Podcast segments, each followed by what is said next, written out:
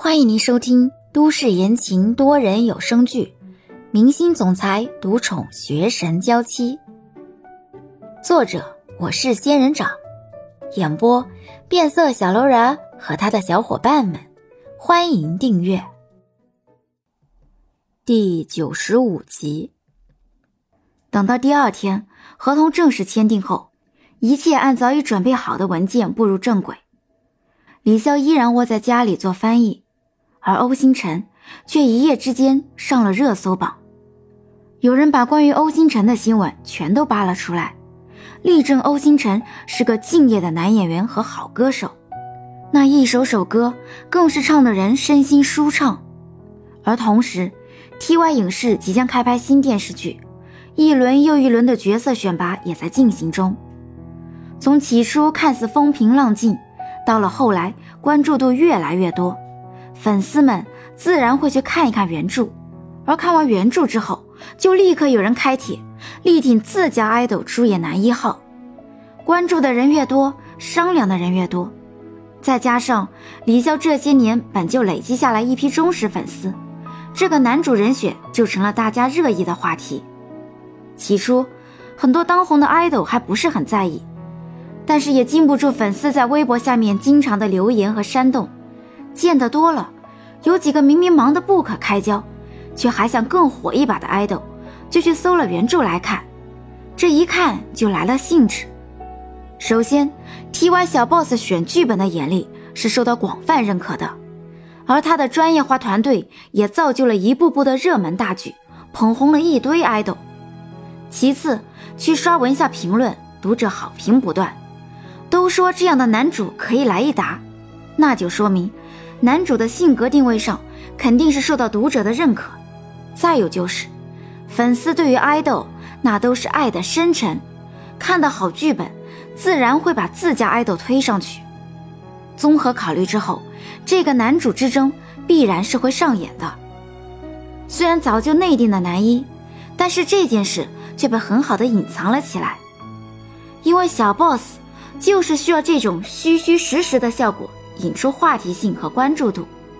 对于要改编成电视剧的原著作者，很少有人去扒得很深，所以李潇相对比较清闲。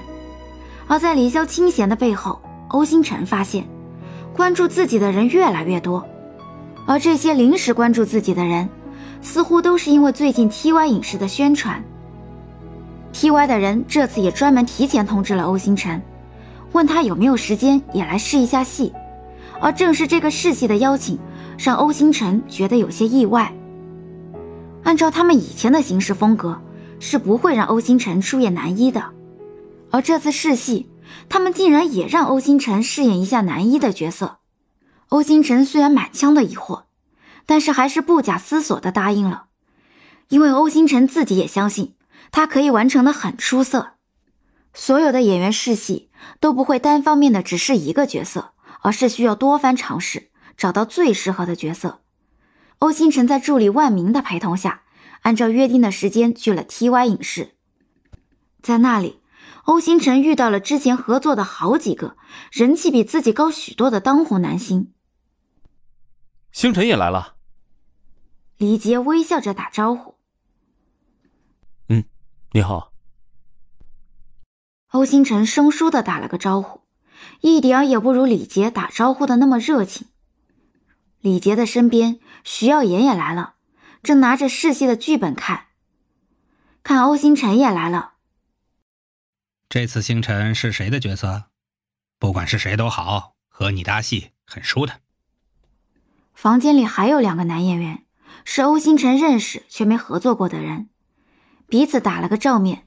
欧星辰和万明找了个位置坐下。也开始在一边看台词。这个圈子里，所有人都会看起来人畜无害。至于有害无害，就要看彼此间的利益是否有冲突。屋子里有五个演员，两个主动跟自己打招呼，另外两个也会对自己浅笑一下。而他们对自己和善的主要原因，就是这五个人里，他们四个暗中较劲，而自己的人气却远不如他们。人在拉同盟的时候就是如此吧，会拉一个对自己没有威胁的人当盟友，而自己对他们而言，就是那个没有威胁的人。万明坐在欧星辰的旁边，小声的开口：“如果他们知道你也是来试男一的，不知道他们现在这张微笑的脸会不会垮下来？”“不会的，毕竟演戏大家都是专业的，相信我，就算他们背地里互掐，也不会在外人面前露出破绽的。”“嗯，那你先看看剧本，我出去看看什么时候才能到咱们。”初次试戏要的是一个感觉。不用定妆，反倒比较容易。这次要试戏的部分，是一段女主深陷网络诈骗风波，男主连夜奔回之后，两人深夜见面的场景。欧星辰看着剧本的设定，恍然间似乎想起好几次自己趁着休息时间深夜乔装打扮去见李潇的情景，场景相似，感情却相差很多。戏里的男女主之间感情颇深，却一直没有互相表白，心疼的不得了。而欧星辰和李潇，远不如戏里那么深沉。女主人选未定，所以只找了个工作人员念着台词，需要演员有自己的想象力和定力，才不会分分钟的出戏。而说好不来现场的李潇，在家里看着时间，轻轻的拿着笔，敲着自己的右脸颊。球球蹦了过来，跳在了李潇的腿上。李潇放下手里的笔，摸摸球球的头。球球，你也担心是不是？其实我不是担心，我只是觉得一切真的太梦幻了。欧星辰真的要演我写的小说了，而且我真的很期待，他是不是会如同我脑海里想的那般诠释？球球直接猫成一团，显然是不太担心这件事，伏在李潇的腿上就开始打呼噜。球球，你别睡了，你看你都胖成什么样了，你再这样会找不到老婆的。啊，你这也太懒了吧！球球翻着白眼看着李潇，那眼神分明就是在说。我就是一只猫，猫本来就是慵懒的。本集已播讲完毕，感谢您的收听。